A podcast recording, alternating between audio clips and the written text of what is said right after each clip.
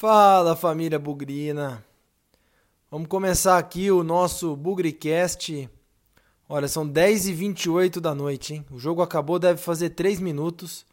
3, aliás, o número de gols que a nossa defesa deu, teve o prazer de entregar para o Cruzeiro.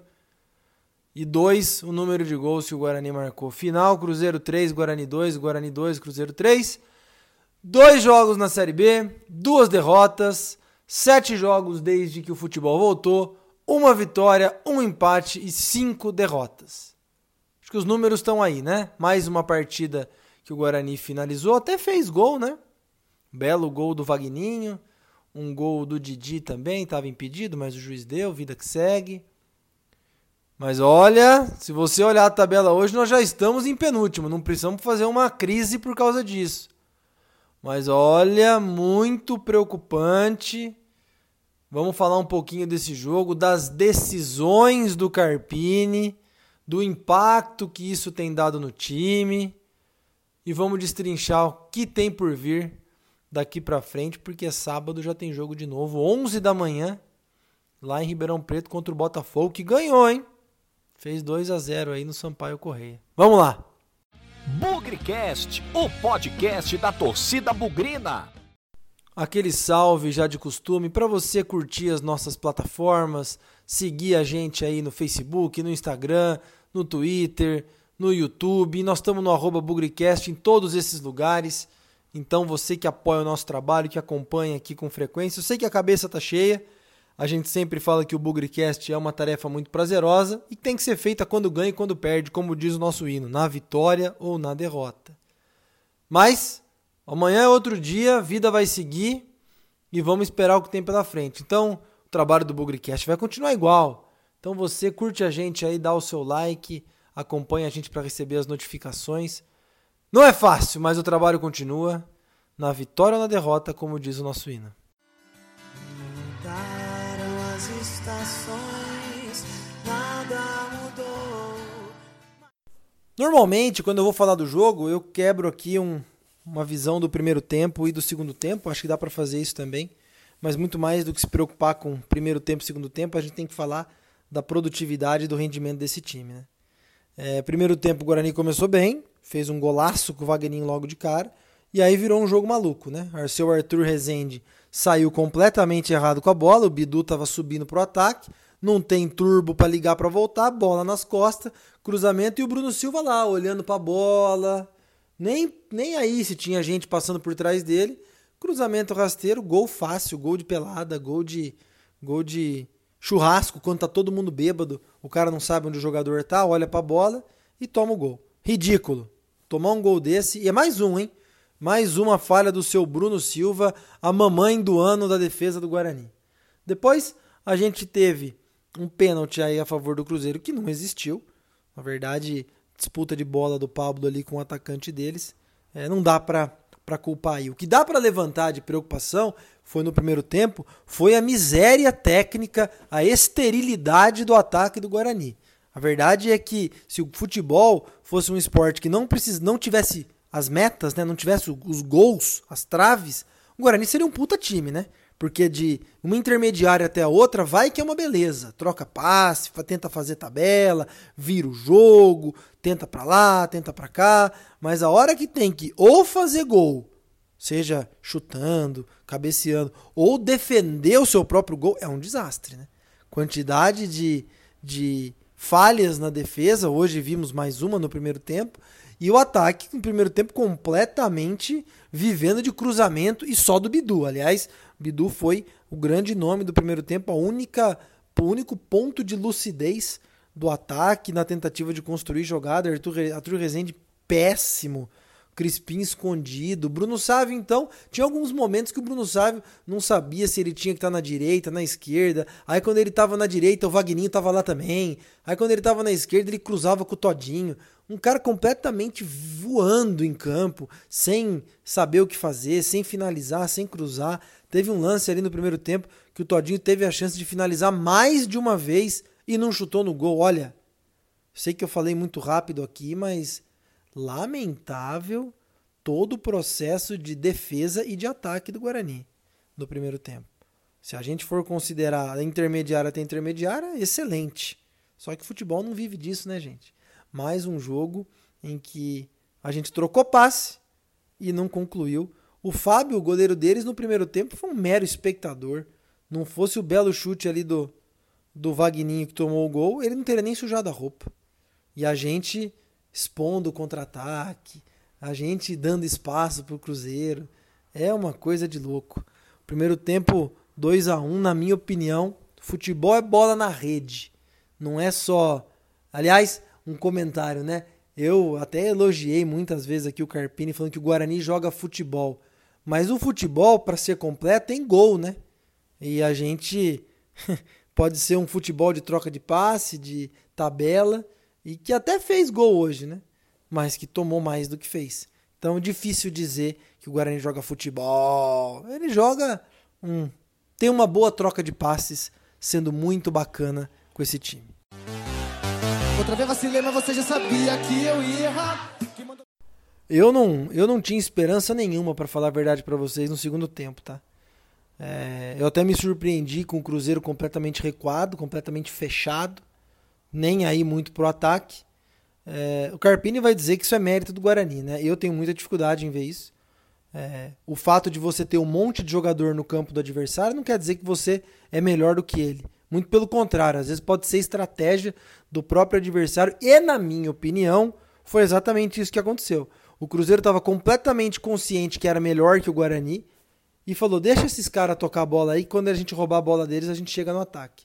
Talvez é, isso tenha ficado claro em alguns momentos, porque muita gente falou, pô, os caras chegaram duas vezes fizeram dois gols, os caras chegaram lá e fizeram. E no segundo tempo foi exatamente a mesma coisa. Nós ficamos lá trocando passe, acho que a entrada do Giovani melhorou muito a produção ofensiva do time, o recuo do Crispim construindo a jogada de lá do meio de campo até um pouquinho para trás, para fazer a bola chegar com mais qualidade no ataque. Eu achei que fez diferença também. Agora, festival de cruzamento, tentativa, aquela história de não chutar no gol, tomar as decisões erradas, continuou. Didi teve uma grande chance de empatar, uma bola ali dentro da área. Vagninho também, um gol feito, chutou por cima. É, e até que o Didi, impedido, a gente viu isso, empatou o jogo. Aí você fala, puta, beleza, caiu do céu esse golzinho, 2 a 2 já era 27, 26 minutos do segundo tempo. Agora vamos ver o que, que dá, né? Mas não dá dois minutos, lógico, né? Aquele golzinho de bola aérea estava guardado. A gente toma todo o jogo, né? Não tinha que ser diferente nessa partida. Escanteio dois minutos depois. Nosso goleirão fez que foi, não foi, acabou fundo, como diria o Faustão. Ficou com o bracinho curto dele lá. O Bruno Silva, mais uma vez, né? É, olhando para a bola, para o refletor, para as bandeiras na arquibancada, pensando como é que ele ia descolorir o cabelo dele. E no fim, o que, que aconteceu? tomamos um gol de cabeça. Então, gente, é, derrota, na minha opinião, justíssima. Eu não, como eu falei, estou gravando isso aqui logo depois que o jogo acabou. Não ouvi coletiva, não quero ouvir coletiva. Para mim, tem grande probabilidade de ser aquele blá blá blá de sempre que o time dominou o jogo, trocou não sei quantos milhões de passes, teve não sei quantas oportunidades aí perdidas. Enfim, a verdade é que foi mais um. Jogou como nunca, perdeu como sempre, e isso não é bom. Muito pelo contrário, né? Isso deixa o time pressionado. Você vê alguns jogadores já perdendo a cabeça, perdendo a confiança. Então, é muito preocupante a forma como o Guarani perdeu hoje, como perdeu contra o CSA. Insisto, produz, cria, joga, faz, mas não ganha jogo. Isso aí é muito, muito muito preocupante. A sensação que eu tenho é que os adversários, eles não só perceberam o jeito do Guarani jogar, eles já perceberam o jeito de ganhar do Guarani. É aquele negócio, troca passe aí, que uma hora nós vamos roubar a bola de vocês e vamos com velocidade. Quantas vezes nos ataques do Cruzeiro a gente conseguia ver eles descendo com quatro, cinco jogadores de uma vez? A gente com muito esforço desce com quatro. Então, eles têm uma proposta muito mais inteligente, uma condição física muito melhor e nós estamos realmente muito atrás de muita gente. A ideia realmente vai ser jogar para não cair, porque tá faltando muita coisa nesse time.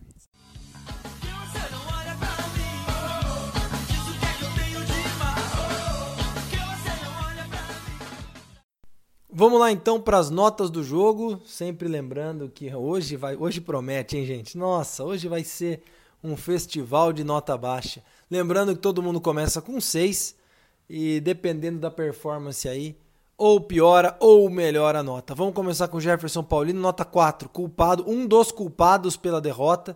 Mais uma vez não fez defesa nenhuma e quando precisou ser chamado ali para intervir, falhou no gol na saída de bola. É, do terceiro gol do Cruzeiro. Saiu, foi, refugou, voltou, bracinho curto, culpado pela derrota, como eu disse, nota 4. Pablo, preocupante, não, nunca foi um exímio jogador, mas tinha uma confiança maior do que tem hoje. Sinto que está num momento mais de queda do que de crescimento. Não sei como que está o Cristóvão daqui para frente. segundo tempo do Pablo foi melhor, mas eu não sei não. Acho que ele tem que ter uma conversa aí psicológica, porque sinto que a cabeça dele está indo para o espaço. Aquele carrinho que ele deu no final do jogo, sinal de quem está puto da vida. Nota 5 para o Pablo. Bruno Silva, nota 1. Não merece vestir a camisa do Guarani. Mais uma vez culpado por mais gols do adversário. Dessa vez, junto com o Jefferson Paulino, falou no terceiro gol mais uma bola aérea. E o primeiro gol do Cruzeiro, uma vergonha. Um jogador experiente como ele, capitão do time marcando a bola e o jogador passando por trás dele para fazer o gol. Bola murcha, pior em campo, mais uma vez, nota 1 para o nosso capitão. Capitão, aliás, que gosta de descolorir o cabelo, imagina que moral tem para discutir com o juiz e discutir com os outros adversários. Lamentável a manutenção desse cara no time. É, Didi, Didi foi legal, tem perfil de zagueiro, tem corpo de zagueiro, tem futebol de zagueiro, tem personalidade de zagueiro. Vamos ver como é que serão os próximos jogos, mas vai ficar com uma nota 6 teve uma atuação bem legal. É, Didi que tem que ser titular desse time. Bidu, na minha opinião, uma boa partida, uma partida regular. Primeiro tempo muito melhor que o segundo. As únicas alternativas saíram por ele. Bidu, nota 6,5, continua numa boa tendência. A marcação não é o forte dele, mas no apoio tem ido muito bem. David, achei uma das melhores atuações desde a volta do futebol. Tá crescendo, tá recuperando tempo de bola tá aparecendo no ataque, roubando bola, tentando dar uns passes legais, vai ficar com uma nota 6. Gostei do David, é, lembrando um pouco aquele David que a gente já teve. Arthur Rezende, outro desastre. Mais uma atuação terrível desse cara que não acerta um passe, que não sabe se joga aberto, se joga pelo meio, se bate falta, se bate escanteio, não sabe, não sabe o que está fazendo em campo. Realmente a gente tinha muita expectativa no retorno dele, não está correspondendo. Saída de bola errada, culpado pelo primeiro gol também. Vai ficar com a nota 3 porque eu estou sendo muito generoso. Lugarzinho dele aí pode pensar no banco de reserva nas próximas partidas. Crispim está fazendo em alguns momentos, principalmente no segundo tempo, a função do Arthur Rezende no ano passado. Vem buscar, carrega a bola lá de trás do meio de campo e tenta distribuir a jogada. O time ganha com isso, o time melhora com isso. Finalizou menos do que nos últimos jogos, mas o Crispim teve uma atuação legal, vai ficar com a nota 6 também. É, já indo para os atacantes titulares, começar com o Vagninho, na minha opinião, o melhor do Guarani em campo, bola cheia, nota 7 teve uma atuação, fez um belíssimo gol. É o único cara que chuta nesse time, né, gente? Vamos combinar. Não tem medo de chutar de perto, de longe, de direita, de esquerda, de cabecear, de brigar pela bola. Não tem frescura. É, faz aquilo que o atacante tem que fazer. Igual o Didi. Jeito de zagueiro, corpo de zagueiro, cabeça de zagueiro, é, jeito de jogar de zagueiro. Vagninho tem todas as mesmas características para ser um atacante. Então, nota 7, boa contratação, fez mais um gol e desde a volta aí do futebol é a nossa grande surpresa. Júnior Todinho, você camarada, hein, Todinho? Nota 4 para você. Eu não sei se você tá fora de posição, mas não, na hora de chutar não chuta, na hora de passar não passa, não tem tomado decisões corretas, não tá legal. Aquele Todinho que a gente conheceu e eu já falei no último jogo, não sumiu. Não, não chega na área, não finaliza, não cabeceia. Espero mais de um, de um atacante como, como o Todinho. Vai ficar com uma nota 4 também. E para terminar, Bruno Sávio, outra piada em campo, jogador que as, as, jogadas começam e terminam, não consegue driblar um jogador, não consegue produzir nada. Ninguém entendeu esse cara jogando 90 minutos. Já diria um amigo meu aqui nos grupos de WhatsApp, Bruno Sávio não era opção no Paulista. Não era opção. Nem chegava aí para o banco de reserva. Agora é titular do time. Eu não consigo entender. Torcedor não é idiota. Torcedor não tem obrigação de entender o que passa na cabeça do técnico. Torcedor quer ver bola na rede. E com o Bruno Sávio em campo, não vai ter bola na rede. Nota 2 para o Bruno Sávio. Vamos para os que entraram. Mais uma vez, é, o Rafael Costa jogou pouquíssimo e levou um pouco de perigo nesse pouco tempo. Vai ficar com a nota 6. Jogou pouco, mas acho que correspondeu no tempo que esteve em campo. É, Giovanni, ótima partida, bastante desenvoltura, colocando o time para frente. Vai ficar com a nota 6,5, um pouco melhor, jogou mais tempo. Precisa resolver a questão física porque é indiscutivelmente titular desse time. E o Eduardo Persson, arroz com feijão, é, nota 5,5, alguns erros de passe, mas entrou ali para fechar, tentar substituir o David e segurar na marcação, nota 5,5, como eu falei.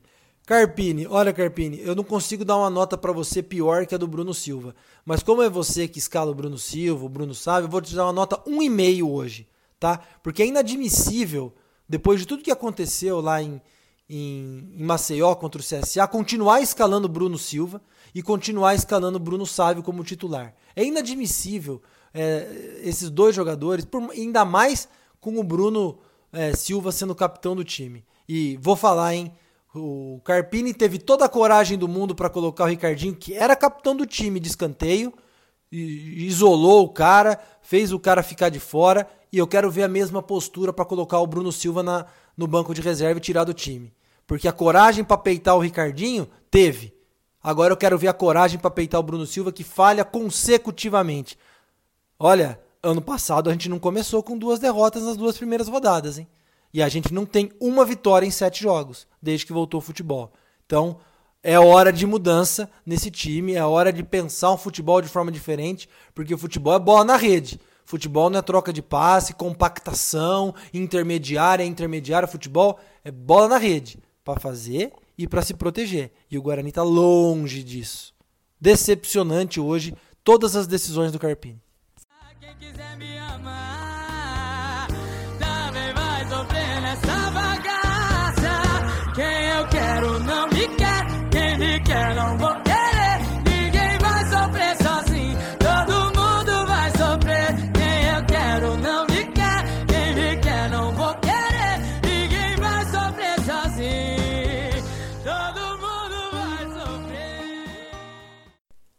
Bom, eu vou encerrando aqui esse Bugrecast pós-jogo, Guarani 2, Cruzeiro 3.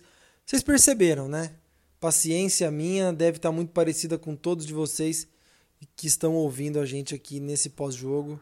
É lógico que ninguém gosta de derrota, é lógico que ninguém gosta de uma vitória em sete jogos, ver o time na penúltima colocação da Série B é, mas tentar enxergar coisa positiva, tentar resolver problema, isso é problema da comissão técnica, da diretoria e dos jogadores. A gente sempre falou que o Bugrecast é uma ferramenta de torcedor para torcedor, então eu estou tão puto, ou mais, ou igual, ou menos, sei lá, que todos vocês que estão ouvindo a gente aqui. Estou muito preocupado com as decisões do Carpini. A decisão de manter o Bruno Silva no time eu falei durante as notas do jogo. Carpini teve N motivos que ele elencou e ele falou publicamente de formação tática, técnica, enfim, para tirar o Ricardinho, que era o capitão do time. Então, vamos lembrar que mais ou menos um ano atrás ele foi lá, viu o capitão do time jogando mal, e eu concordo, ele estava jogando mal. Sempre falei que nesse esquema tático do Carpini o Ricardinho não tinha vez. Não achei equivocada a, a saída dele. Agora, nós estamos com o capitão do time cometendo erros gravíssimos, comprometedores para o time. E eu quero ver a mesma coragem, a mesma ousadia, a mesma firmeza para tirar o Bruno Silva do time. Se a gente olhar todos os sete jogos desde a volta da pandemia, a gente tem falhas do Bruno Silva em praticamente todos. E isso por que não? Custou uma vaga nas quartas de final do Paulistão, custou um título do interior e custou um começo muito ruim na Série B.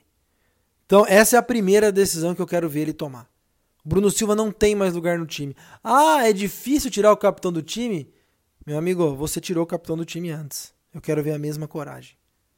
Segundo, a segunda decisão, Bruno Sávio honestamente, não tem a menor condição de jogar no time do Guarani como titular. Volto a dizer o comentário que eu falei durante as notas do jogo. O Bruno Sávio, durante o Paulistão, nem no banco de reserva ficava. Da noite pro dia, ele virou titular. Ah, mas não tem opção, tem jogador com Covid, tal, tal, tal, tava machucado. Joga com dois atacantes. E essa é a terceira decisão que eu quero comentar aqui. O Guarani foi muito bem contra o Red Bull. Mas era um jogo se a gente for analisar bem, valia muito pra gente e pro Red Bull também talvez valesse alguma coisa. Era uma final de campeonato. Agora, essa forma de jogar, na minha opinião, expõe o time absurdamente. Porque quando você quer colocar o time no ataque para sufocar o adversário, normalmente isso acontece quando o time está perdendo. E foi assim com o CSA e foi assim hoje. O Guarani terminou com o Persson de volante, depois Crispim, Giovani, Bruno Sávio, Rafael Costa e Vagninho. Cinco jogadores ofensivos. Agora, no começo do jogo, o Guarani não está muito longe disso, não. A gente tem o David de volante, o Arthur Rezende, que ainda não descobriu o que faz da vida, se casa, se compra uma bicicleta, se tá lá na Bahia ainda curtindo um carnaval fora de época, porque jogar bola não jogou, e o Crispim continua no time. É muito complicado e com um time extremamente aberto, extremamente aberto, para um campeonato de 38 rodadas. Não estou dizendo que tem que ser retranqueiro, não é isso. Mas tem que ter proteção, tem que ter um pouco de consistência. Então, volto a dizer, lá contra o CSA e contra o Cruzeiro, o Guarani teve momentos de total domínio do jogo? Teve. Mas porque estava perdendo e o adversário estava completamente recuado. Vamos pensar que um jogo é decidido em 90 minutos, sabe? Se for o caso, Vagninho Rafael Costa como titular, deixa o Todinho no banco, entra depois para ter um pouco de fôlego. Giovanni a mesma coisa, coloca ele no time. Tira o Arthur, enfim. Protege um pouco mais ali o, o meio de campo, porque esse time está exposto demais. E aí a bomba sobra para Pablo e, e, e Bidu que não marcam ninguém. Então, jogadores que têm condição de marcar no time hoje, tem dois zagueiros e um volante, gente. Não adianta esperar a marcação de Arthur Rezende, não adianta esperar a marcação de Bidu, não é deles. Então essa é uma terceira decisão. Primeira decisão, manutenção de Bruno Silva no time. Segunda decisão, manutenção de Bruno Sávio no time. Terceira, esse esquema que é lindo para jogar videogame, é lindo para campeonato de NBA, futebol americano que não tem rebaixamento. Agora aqui pode comprometer uma campanha, hein? Vamos lembrar como esse time jogou lá no Paulistão, no começo, quando tudo funcionou. Não era exposto assim, não. Pelo contrário. Era um time organizadinho, trocava bastante passe, tinha oportunidade e ia lá matava. E quando o adversário descia, o time estava protegido. Tanto é que perdeu muito pouco e tomou muito pouco gol. Só de bola aérea. De novo, né? Então, e eu falei no Twitter para terminar meu comentário aqui, por conta dessas decisões. Eu já vi técnico ser demitido ou cair porque o jogador e o elenco todos se uniram para derrubar o treinador. Agora eu também já vi treinador se queimar pelas decisões e convicções de morrer abraçado com jogadores que tem prejuízos técnicos dentro de campo. É nesse caminho que o Carpini está entrando perigosamente. Ele tem tempo para reverter essa situação, mas ele está entrando num caminho perigoso de bancar Bruno Silva, de bancar Bruno Sávio, de bancar Arthur Rezende onde está. São três problemas em 11 jogadores. É 30% dos jogadores de linha tirando o goleiro. Então, reveja suas convicções, Carpini, porque não tá legal. E eu vou terminar sucintamente. Nessa quarta-feira, quem puder acompanhar a gente, sete da noite, faremos mais uma mesa redonda do Bugricast. Convidado o pessoal do Zona Bugrino, Giovanni, Bugrino lá de Fortaleza. Isso é um bom bate-papo. Sete horas da noite, convido vocês ao vivo no nosso canal do YouTube. Quem tiver pistola, manda mensagem lá, porque esse programa vai render. Boa noite a todos, bom dia para quem estiver ouvindo de manhã, boa tarde para quem estiver ouvindo boa tarde. E na vitória ou na derrota, hoje sempre Guarani. Avante, meu bugre, que nós vibramos por ti, na vitória ou na derrota, hoje e sempre Guarani. É Guarani, é Guarani, é Guarani. Guarani.